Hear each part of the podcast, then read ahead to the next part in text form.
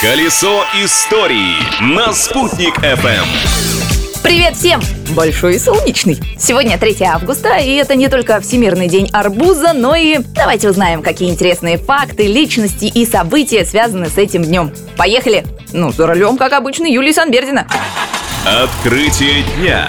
3 августа 1778 года в Милане был открыт знаменитый оперный театр Ласкала. Первой постановкой стала опера Антонио Сальери «Признанная Европа». Во время Второй мировой войны театр был разрушен, но позже восстановлен в изначальном виде и снова открыт. Сегодня театр является мировым центром оперной культуры. И с ним также связано и имя нашего земляка, знаменитого оперного певца Ильдара Абдразакова. Именно в театре Ласкала, можно сказать, началась международная карьера певца. На его сцене Ильдар Абдразаков дебютировал в 2001 году с партией «Радольфа» в опере «Самнамбула».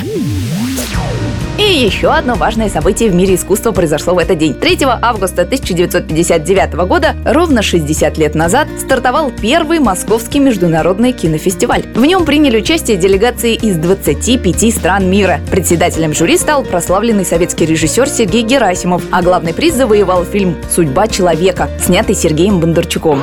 В конкурсную программу Московского международного кинофестиваля был включен и наш башкирский фильм «Первая республика» режиссера Булата Юсупова. История о трагических судьбах выдающихся личностей, стоявших у истоков башкирского профессионального искусства. Не знаю, как вы, но я плакала, когда смотрела.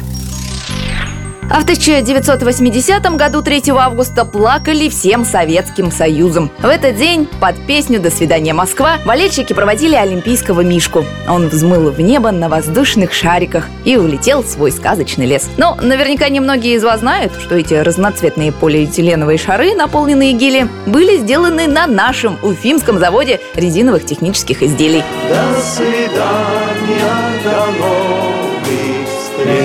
До свидания, до новых встреч, пора сказать вам и мне. Вы только не плачьте, следующая наша встреча состоится уже совсем скоро, завтра. А пока наслаждайтесь жизнью, не стесняйтесь. Искренне ваша Юлия Санбердина. Колесо истории на «Спутник FM.